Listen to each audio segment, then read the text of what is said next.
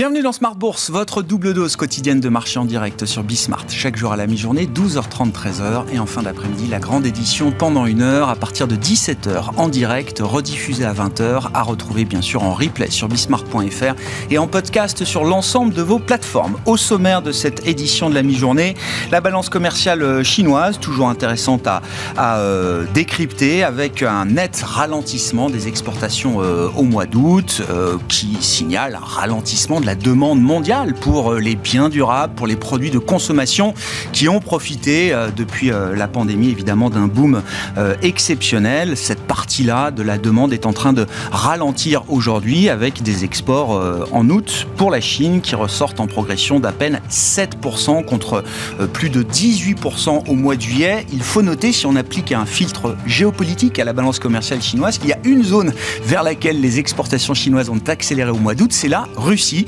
avec des exportations qui sont passées de 22% en juillet à 26% sur un an au mois d'août. Et dans ce contexte, on notera et on signalera une rencontre prévue au sommet entre Xi Jinping et Vladimir Poutine la semaine prochaine en Ouzbékistan à l'occasion d'un sommet de l'organisation de Shanghai, sommet qui se tiendra donc un mois avant l'ouverture du 20e congrès du Parti communiste chinois. Voilà pour la séquence politique à l'est de l'Europe. Nous parlerons euh, Europe justement pendant cette demi-heure avec quelques réflexions euh, économiques autour du policy mix euh, européen tel qu'il se dessine aujourd'hui, une politique budgétaire euh, toujours très ample. On peut même estimer qu'on a rouvert à plein les vannes de la politique fiscale et budgétaire pour accommoder la facture énergétique des ménages. Et de l'autre côté, une politique monétaire, une banque centrale européenne qui est plus déterminée que jamais à casser tout risque de spirale inflationniste dans l'économie de la zone euro avec une hausse de taux de 75 points de base attendue demain à Francfort. Voilà pour les sujets du jour. Et puis, euh, un signal prix qui sera intéressant à suivre ce soir. Quel sera le pricing du nouvel iPhone? Et Apple nous apportera la réponse euh, tout à l'heure à l'occasion de sa, présentation. Et c'est notamment la partie, le, haut de la gamme de l'iPhone 14 qui sera intéressante à, regarder en termes de, en termes de prix. Est-ce qu'Apple, dans le contexte euh, qu'on connaît aujourd'hui, osera augmenter encore un petit peu la partie haut de gamme de son smartphone? Réponse tout à l'heure à l'occasion de cette keynote d'Apple.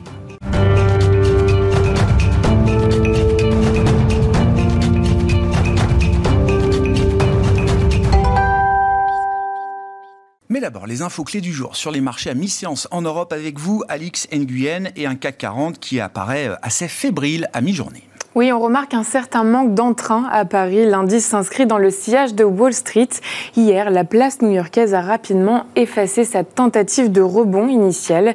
Les États-Unis, où l'accélération de la croissance de l'activité dans les services est venue renforcer le scénario d'une hausse de 75 points de base du taux des Fed Funds le 21 septembre. Le rendement américain à 10 ans s'est trouvé propulsé au-dessus du seuil de 3,35% et ce pour la première fois depuis juin. Et puis euh, sur le marché des devises, pas de changement, c'est un one-way trade pour le dollar qui ne cesse de se renforcer. Oui, notamment euh, contre l'euro. La monnaie unique a touché un nouveau plus bas de 20 ans. À noter que ce soir, la publication du livre beige de la Fed constituera le grand rendez-vous du jour. Euh, sur le front des matières premières, le baril de Brent poursuivait son recul ce matin.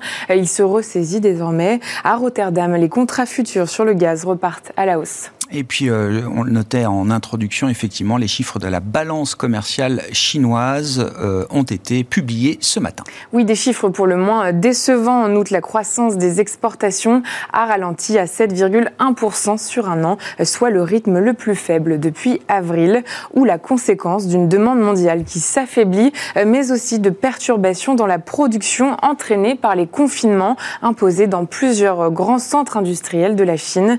S'agissant des elles ont augmenté de 0,3% sur un an, après une progression de 2,3% en juillet. Et puis pour les statistiques européennes, sans grande surprise, on constate un ralentissement de la production industrielle en Allemagne. Oui, surtout dans les secteurs énergivores, sans compter que les pénuries de biens intermédiaires continuent de peser. Le secteur manufacturier a produit 0,3% de moins sur un mois, après un rebond de 0,8% observé en juin. Euh, je ne me priverai pas d'une bonne nouvelle non plus. On arrive à la hausse les chiffres de la croissance de la zone euro du deuxième trimestre. Oui, c'est dans le rétroviseur. Oui, c'est l'histoire du passé, mais quand même, ne nous privons pas de ce genre de bonnes nouvelles. Plus 0,8% pour la croissance de la zone euro T2 contre plus 0,6% estimé euh, initialement, ce qui place l'économie de la zone euro près de 2% au-dessus de son niveau en volume qui avait été atteint au quatrième trimestre 2019. Voilà pour l'histoire passée de la croissance de la zone euro.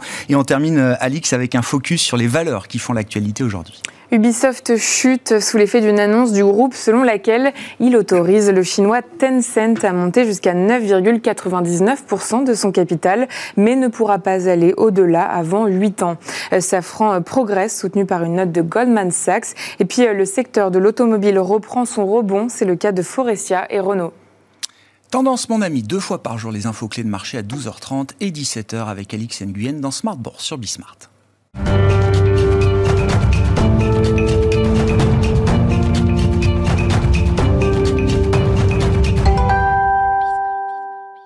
Et nous prenons le temps d'apporter euh, quelques réflexions économiques sur la situation actuelle que traverse l'Europe, notamment avec Ludovic Subran à mes côtés en plateau pour cette demi-heure, chef économiste du groupe Allianz. Bonjour et bienvenue euh, Ludovic. Bonjour Grégoire. Merci beaucoup d'être là. Ce qui m'intéresse particulièrement, c'est cette histoire de policy mix, cet équilibre entre la politique euh, fiscale budgétaire, ne nous trompons pas, hein, fiscal c'est le mot anglo-saxon, en français c'est budgétaire, et puis la politique... Surtout chez nous, on ne veut pas oui, parler oui, de mais, fiscalité en ce moment. Oui, non mais il y a souvent effectivement un amalgame avec le terme anglo-saxon et la traduction euh, euh, littérale euh, française et l'alliance qu'on peut faire avec la, politique monétaire.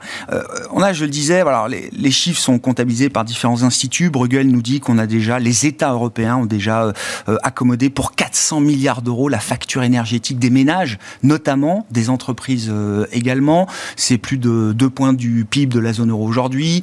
Goldman Sachs prévoit que la facture énergétique des ménages l'an prochain en Europe au plus haut pour atteindre 2 trillions d'euros. C'est 10 points du PIB de la, de la zone euro. Bref, on voit bien ce phénomène d'emballement et une politique budgétaire qui reste euh, les vannes grandes ouvertes pour euh, accommoder cette euh, crise gazière en particulier cette crise inflationniste en général, et de l'autre côté, la BCE, plus déterminée que jamais dans un resserrement historique de sa politique monétaire. Je, me, demande quel type de résultat économique et financier est-ce qu'on peut attendre d'un tel policy mix qu'on constate aujourd'hui on espère que ce sera un résultat plutôt positif, c'est-à-dire que euh, derrière les mesures budgétaires, il y a euh, l'idée d'éviter euh, des pertes de pouvoir d'achat trop importantes et d'éviter des pertes de marge trop importantes. En gros, d'éviter faillite et chômage.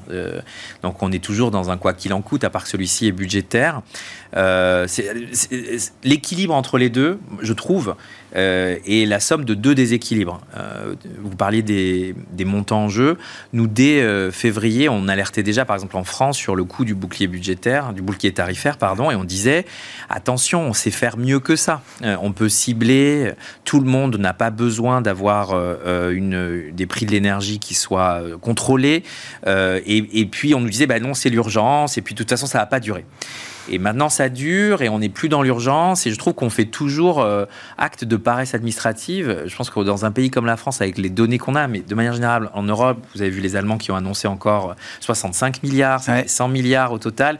Je trouve que ça manque euh, de, cette idée euh, de conditionner les transferts sociaux, de les cibler vers ceux qui en ont le plus besoin pour être plus généreux vers ceux-là. Donc ça veut dire augmenter les minimums, les minima sociaux, etc.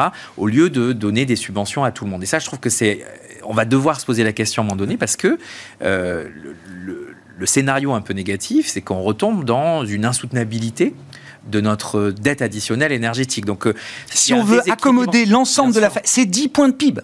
C'est 10 points de PIB. Il y a un moment, il va falloir avoir ce discours un peu churchillien. Ça, ça va être un peu de sang et de larmes sur euh, l'énergie. La bonne nouvelle, c'est que les ménages comme les entreprises ont encore de l'épargne. Euh, la mauvaise nouvelle, c'est que c'est devenu un cheval de bataille politique. C'est-à-dire, on est dans l'économie politique, on n'est plus dans l'efficacité économique de la mesure budgétaire. Il faut aider tout le monde, y compris les classes moyennes, parce mm. qu'on a peur qu'elles viennent dans la rue. C'est un peu un syndrome post-traumatique des Gilets jaunes. Et puis, on a promis qu'on allait aider. Et donc, il y a euh, cette espèce de poutre, c'est-à-dire cette espèce d'attente, un peu infinie du coup, que euh, les États euh, vont aider. Et donc, ça pose sur la partie budgétaire des, tonnes de questions, puisqu'il y a des pays qui ont laissé filer les prix. On pense à l'Angleterre, mais en Allemagne, la facture énergétique a déjà triplé. En Italie, elle a déjà doublé. En France, on a décidé plus ou moins de la contenir. Et maintenant, on se rend compte que ça suffit pas. Et puis, sur, sur le côté purement budgétaire, encore une fois, on est dans un environnement où où il y, a, y, a, encore beaucoup de soutiens qui sont hérités de Covid et qui ne sont pas encore totalement épongés. Il y a une inertie de ce point de vue-là. Bien sûr, il y a encore les, restes du plan de relance, et puis il y a, euh, encore une fois, il y a le plan France 2030. Enfin, il y a énormément. La place, c'est pour ça qu'on parle souvent d'économie de, guerre. La place de l'État dans les affaires du, du, secteur privé est très importante, et donc c'est difficile de rembobiner euh, toutes ces aides-là. Et de l'autre côté, on a euh, bah, des politiques monétaires, alors, notamment en Europe, hein, qui doivent faire acte de, de crédibilité, qui doivent resserrer, sachant que ça va pas faire baisser les prix à la pompe. Et donc, on est dans quelque chose que je trouve Isabelle Schnabel a très bien résumé à Jackson Hole, c'est de dire, en fait, peu importe la source de l'inflation, l'idée c'est qu'on augmente les taux de toute façon pour calmer les anticipations. Ouais. Et ça paraît là aussi très déséquilibré on comme peut, mesure. On peut le dire plus clairement, euh, Ludovic, c'est Gilles Moïc que vous connaissez, votre homologue chez, euh, AXA. Merci de non, mais la concurrence. Il m'a apporté, il m'a apporté, je crois, l'explication la plus claire et la plus facile à comprendre derrière la stratégie de la BCE. 75 mhm. points de base, ça doit être vu comme un message clair aux différents partenaires sociaux européens. Oui, si vous allez trop loin dans ce phénomène de rattrapage salarial qui déborderait dans une boucle prix-salaire, je m'arrête pas à 75. C'est encore euh, peut-être 50 demain et puis 50 euh, encore euh, après-demain. Oui, mais vous voyez, peut-être, moi je pense pas que ce soit ça, mais je pense que si c'est ça, on se fourre le doigt et le poignet dans l'œil. Ah. Pourquoi? Parce que je pense pas que les partenaires sociaux soient guidés par des Sans hausses doute de taux. Pas. Sans Ils sont doute guidés par les mesures non salariales budgétaires qui calment euh, la vindicte contre, euh, enfin, qui, calme l'idée, enfin, qui essaie d'éviter que les partenaires sociaux soient trop revendicatifs vis-à-vis des entreprises sur leur perte de pouvoir d'achat. Mais moi, je crois que le, vrai sujet, c'est plutôt euh, la croissance du chiffre d'affaires, les profits. C'est-à-dire que les partenaires sociaux, ils voient aussi que les entreprises ont très bien performé en bourse, un peu moins cette année, et du coup se disent attendez, où est le partage de la valeur ajoutée? Donc moi, je, enfin, je pense vraiment que le, le message de la BCE, c'est de dire, de toute façon, l'idée, c'est de calmer les anticipations pour éviter les boucles prix salaire, même si, encore une fois, la partie budgétaire est très importante pour éviter ces boucles prix salaire. Mais c'est surtout euh, un message aussi de dire, euh, cette fois-ci, on ne veut pas faire peut-être ce qu'on a fait pendant Covid, c'est-à-dire faire des mesures cash to debt, c'est-à-dire que lutter contre la crise énergétique dans l'économie réelle, ça ne peut pas se faire par un endettement infini et créer du coup les problèmes qu'on a, c'est-à-dire des bilans inflatés et puis une boucle, enfin une un, cercle vicieux État, entreprise euh, euh, et, et, et, banque. Et donc, je crois que le message de la BCE, il est Isabelle Chambel a essayé de le rationaliser avec cette histoire des anticipations en disant on va faire ça pour demain et peu importe la source. Mais derrière, il y a deux messages politiques. Le premier, c'est qu'on ne peut pas éviter l'effet gravitationnel du dollar, on le voit déjà. Mm. Donc si la Fed monte, on est obligé de monter. Et le deuxième, c'est que euh, bah, c'est le moment aussi de faire un effort pour les pays de la zone euro qui sont les plus touchés par l'inflation parce que la politique budgétaire, on n'a pas fait assez. C'est pour ça que c'est deux déséquilibres. C'est-à-dire que ce que fait la politique monétaire aujourd'hui, c'est pas très orthodoxe. Euh, même si les gens essaient de voir la fin de zéronomique, c'est-à-dire la fin des taux d'intérêt euh, nominaux négatifs, ok, la fin d'une fonction accommodante de la Banque centrale, la fin d'un put des banques centrales, peut-être qu'il y a un retour à des choses qu'on a connues avant, euh, on va dire 2008, mmh. mais il y a surtout pour moi un acte politique fort. Ah, parce, que, parce que de toute façon, il faut être honnête, hein, ce qui aujourd'hui va jouer sur, les, sur la partie demande de l'inflation, y compris le risque de boucle prix-salaire qu'on ne voit pas, toujours pas, hein, pas nulle part en Europe. Hein. Euh, si on veut baisser les 15%, on va dire, qui sont dus à une forme de surchauffe mmh, mmh. Euh, en Europe, euh, c'est pas en montant les taux, c'est en réduisant bah, le QI. Si, ou alors en montant les taux bien plus que nécessaire si on était dans un régime normal d'inflation. Oui, mais dans le monde dans lequel on est aujourd'hui, où il y a encore des fins de queue de comète de, d'assouplissement quantitatif, de TLTRO, etc., je pense pas que les taux soient le parangon de la politique monétaire et des conditions monétaires et financières. D'ailleurs, quand vous regardez les conditions monétaires et financières en Europe, ce qui est le plus gros déterminant de leur resserrement, c'est la force du dollar. Eh et derrière la force du dollar, il y a clairement le différentiel de taux d'intérêt réel entre les États-Unis et l'Europe. Hein, c'est ce que vous disiez en euh, oui. Mais il y a aussi euh, l'attractivité énergétique relative des États-Unis. Il y a aussi une politique euh, budgétaire américaine qui a créé de l'inflation dans le monde entier. Parce qu'en fait, dans les 15% de surchauffe en Europe, il y a aussi un petit peu trop de politique budgétaire aux États-Unis. Hein. C'est l'argument euh, Summers, etc.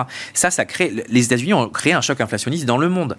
Il y a, bien sûr Poutine en, envahissant l'Ukraine qui crée un choc inflationniste dans le monde et surtout en Europe. Mais il y a aussi, euh, à mon avis, quelque chose qui vient de la surchauffe, euh, de la surchauffe américaine.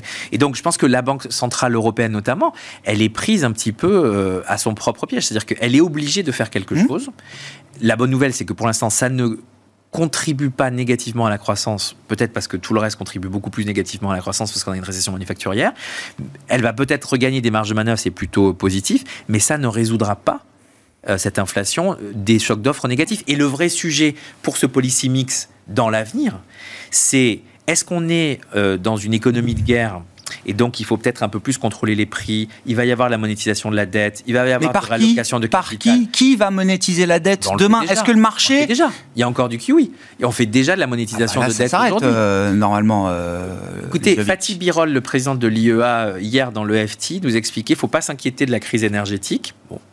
Et un peu plus loin dans le papier, nous disait d'ailleurs, si jamais euh, il y avait vraiment euh, un gas maguédon, euh, bah, il suffirait que les banques centrales augmentent les taux courts et fassent du QE sur la partie longue de la courbe. Ça, ça ressemble à du contrôle des spreads pour moi, ou ça ressemble à du contrôle des taux. Ce que, la, ce que la BCE a complètement écarté de, sa, de ses options Si on est en économie de guerre, pour l'instant, quand on est en économie de guerre, et peut-être que le, mécanisme euh, ad hoc là, de, de, enfin de, euh, de, de, resserrement des taux, ou du moins de contrôle oui, oui, oui, c'est un petit peu le début de ça. Et c'est ça, le vrai sujet vous dites que la détermination de la BCE se heurtera à un moment à une forme de réalité. L'idée, c'est que soit pour des raisons euh, qui m'échappent, hein, je, malheureusement je ne suis pas dans la tête de, de Poutine, mais soit on arrive, les prix de l'énergie restent élevés, on arrive à passer l'hiver, on fait assez de croissance, et puis ça, on, renormalise. C'est-à-dire qu'on est moins dans ce qu'on voit aujourd'hui, qui est l'hyperexcitation, ce qu'on a vu déjà au printemps. Vous remarquerez qu'entre les deux, les gens sont partis en été, ça s'est pas trop mal passé. Mm-hmm. Mais bon, il y a un côté. Euh, de, de prophétie autoralisatrice sur la crise énergétique quand même, parce qu'on joue beaucoup à se faire peur, je trouve, même si il va nous manquer à horizon début 2023 10%. Donc est-ce qu'on fait des efforts sur la demande? Est-ce qu'on fait des efforts euh, sur la substitution? Moi, je, crois beaucoup au génie humain, donc je me dis qu'on peut pallier une partie. La capacité d'adaptation? Oui. Pas sous-estimer. Il y a quand même 30% de pertes en ligne sur tous les approvisionnements énergétiques. Euh, et, puis, et puis on en reparlera. Il y a aussi des situations très différentes dans les pays de la zone euro. Mais, mm. Et ça, c'est un sujet, à mon avis, d'économie politique très fort. Donc soit c'est une récession qui est déjà là peut-être et qui est euh, plutôt qui est géré, qui est gérable, qui est lié à une question manufacturière, un peu moins de consommation, etc. Soit on va vers quelque chose de beaucoup plus grave, c'est-à-dire que euh, c'est ce que et ça, et ça viendra de l'Allemagne certainement, c'est-à-dire que on a une récession prolongée et on a un retour pour les autres pays, du coup, euh, d'une crise des dettes souveraines. C'est-à-dire qu'on a de nouveau une redite un peu de 2012, ah avec ce, ce, cet élément déclencheur qu'est la crise énergétique un manque d'action collective en Europe parce qu'on est cannibale sur l'approvisionnement énergétique, parce qu'on commence à se pointer du doigt sur les mesures de pouvoir d'achat, parce que, parce que. Et dans ces cas-là, oui, bien sûr, la BCE refera du QE. Peut-être que la BCE aura compris qu'il euh, il faudra des outils de contrôle des taux et on sera dans une économie de guerre. Et ça, aujourd'hui, ce scénario-là, il est quand même pas, c'est pas le plus probable, mais il est très vraisemblable. Mmh. Et donc, moi, je pense qu'il ne faut pas écarter, euh, comme pendant Covid, on a sauvé la liquidité mondiale avec l'intervention des banques centrales. De la même façon, si on, arrivait au pied du mur devant une situation où l'économie ne pourrait pas fonctionner, on ferait de la liquidité. Ça ne résoudrait pas l'approvisionnement, la rareté, etc. Mais ça aiderait à passer les quelques années qui nous resteraient pour avoir des sources d'approvisionnement énergétique alternatives, que ce soit du gaz liquéfié qui nous arrive de partout, que ce soit du renouvelable, etc. Et donc, je pense que c'est pas dans la boîte à outils aujourd'hui, mais ça pourrait l'être. Euh, et donc, euh, donc voilà, donc la façon de, pour regarder le policy mix aujourd'hui, c'est en effet, bah, c'est un passage de relais le budgétaire doit faire plus que le monétaire, parce que le monétaire doit regagner des marges de manœuvre et que de toute façon, ça servirait à rien de, de, continuer à mettre du crédit dans une, économie qui est un peu plus contrainte. Euh, mais si d'aventure le budgétaire ne fait pas assez ou qu'on commencerait à avoir du vrai stress là-dessus, je suis sûr que le monétaire reprendrait la main. Mais on a encore un peu de marge là? Sur, sur le fiscal? Moi, le budgétaire? Bah, Sur le budgétaire aujourd'hui, au niveau de taux qu'on a, c'est pas encore dramatique. C'est-à-dire qu'on a des... Le marché accepte l'idée d'un trade-off. OK, les États refont du déficit aujourd'hui, mais demain, il y a une trajectoire de, le correction crédible, le ce qu'on n'a jamais eu. Hein, le marché... Euh. De... ça. non, mais le marché a un price aujourd'hui, c'est pour ça qu'il n'est pas trop... qu'il dégueule pas trop, en fait. Euh, price qu'on aura une exception budgétaire et qu'on viendra... qu'on sera moins... Euh, moins ayatolesque sur les 3%, etc. Donc le marché price tout sauf Schäuble, mhm. même si on entend de temps en temps des petits mouvements disant bah, il faudrait quand même revenir à une forme d'orthodoxie, personne ne fait ça. Mais ce que le marché, ou la raison pour laquelle pour l'instant on n'a pas quand même une plus grosse crise, c'est parce qu'on se dit que si on arrive à transformer les dépenses nationale européenne vers quelque chose de productif et de qualité. C'est-à-dire si on arrête de dépenser de faire du quoi qu'il en coûte, à absorber les factures énergétiques euh, de façon un peu bête, parce qu'en fait, ça nous coûte beaucoup d'argent et ça ne résout pas vraiment le problème. Euh, là, on, a, on va vers quelque chose d'utile. Ce qui doit se réfléchir aujourd'hui en Europe, je sais qu'il y a un meeting des, ministres de l'énergie le 9 septembre, c'est un, cette réforme du marché de l'électricité, qui est, enfin, le marché de l'électricité aujourd'hui, il avait un rôle à jouer sur la décarbonation, etc. Aujourd'hui, l'indexation du prix d'électricité sur euh, le, la source énergétique la plus chère, c'est débile. Mais là, le but, c'est de, de, caper à 200 bah, euros le mégawattheure l'électricité qui n'est pas produite bah, le depuis le gaz. Le but, quand même, ultime, c'est d'éviter une implosion de l'Europe de l'énergie. Parce qu'aujourd'hui, les industriels français, ils aimeraient juste qu'on payait leur énergie au marginal en France. Parce que ça coûterait trois fois moins cher que ce que devraient payer les Allemands. Pire que ça, euh, Ludovic, c'est pas la France. J'ai écrit ce matin là sur Twitter, c'est la revanche des pigs. Regardez l'infographie du Financial Times. Euh, Portugal, Espagne, zéro dépendance au gaz russe. Irlande, qui était dans les pigs, zéro dépendance au gaz russe. Grèce, quasiment zéro. Et l'Italie, avec des efforts spectaculaires, est en, en train de tendre vers zéro ah, dépendance au gaz russe. Et, et donc, donc le premier but, à mon avis, c'est, enfin, ce qu'on ne dit pas assez, euh, c'est qu'on est en train de faire un élan de solidarité majeur pour. Euh, avant, il y avait un peu les buveurs de bière, les buveurs de vin. Aujourd'hui, je pense que c'est plus ou le nord, le sud. Aujourd'hui, c'est l'ouest, l'est. En fait, le problème, c'est l'est de l'Europe. Donc, on est en train d'essayer de faire un effort euh, majeur. Euh, qui commence à nous coûter très très cher.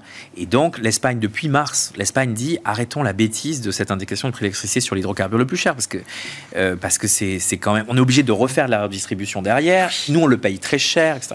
Donc un, il y a ça à faire. Deux, il va falloir se poser la question des ressources communes du budget commun de Next Generation EU.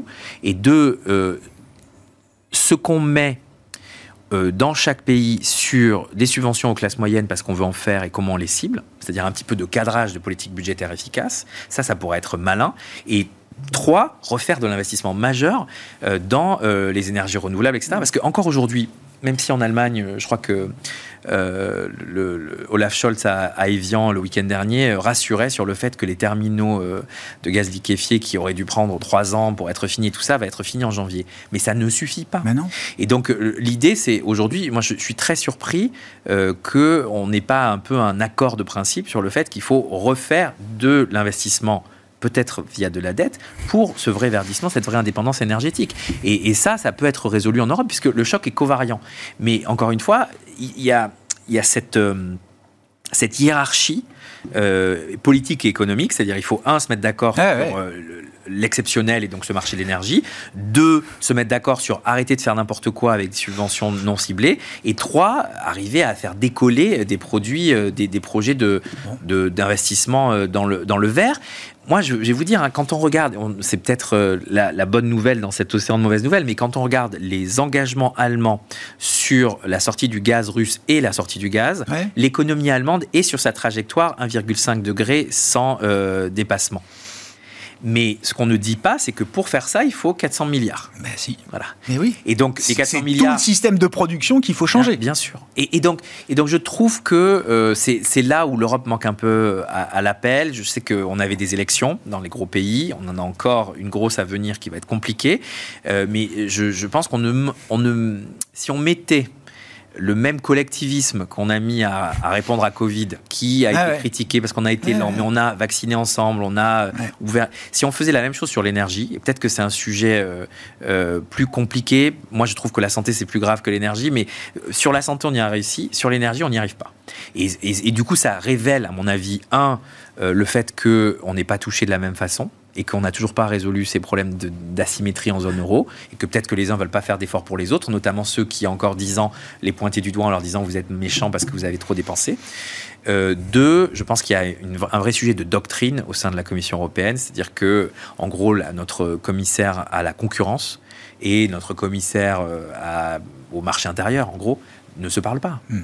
Je crois, je crois qu'on a un sujet, c'est-à-dire que on, la doctrine de concurrence, même si on est en situation encore exceptionnelle, et la doctrine de politique industrielle, euh, ça n'a pas encore complètement percolé euh, et, du coup, ça crée ce globi-boulga qui d'ailleurs est pas très bon pour les entreprises, qui est pas très bon pour. Ah bah non, qui crée une euh, défiance la, maximum. Etc. Parce qu'on a cette gestion de la crise énergétique de façon très chaotique aux frontières et on a cette, cette ombrelle qui est le prix de l'électricité qui en fait crée encore plus d'entropie dans le système physique. Et donc, on est en train de dépenser beaucoup trop euh, c'était Mélenchon, je crois, qui disait il y a encore 4 mois, euh, si on allait acheter le gaz tous ensemble, on ferait baisser les prix de 30%. Le groupement du gaz, oui.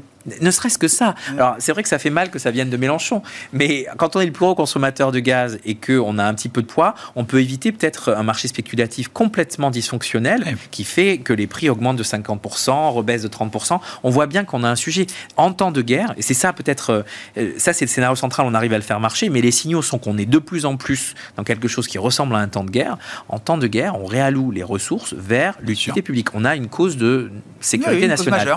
et l'énergie ça fait partie de ces sujets qu'on ne peut pas laisser au marché quand les marchés dysfonctionnent. Et donc, il faut, euh, je crois que c'est Martin Volt dans le FT, votre, votre, votre collègue, qui disait il y a peut-être un moment où il faut arrêter avec les sacro-saints marchés.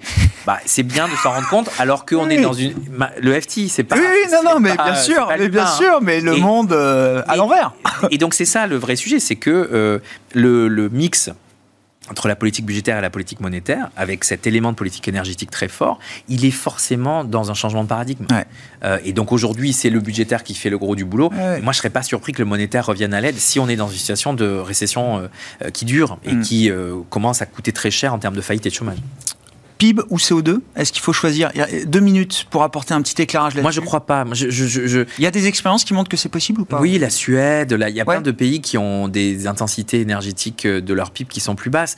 Euh, je, crois que le, problème, c'est que pour que ça marche, un, il faut avoir euh, une économie du capital humain très forte. Il faut avoir d'autres sources de croissance qui sont très fortes. C'est juste que là, on est en train de réfléchir à ce débat dans un moment où le président nous dit est, c'est la fin de l'abondance, dans un moment où on se rend compte que l'intensité énergétique de tout ce qu'on produit dans certains pays et de ce qu'on consomme est trop forte. Moi, je, crois qu'on peut croître.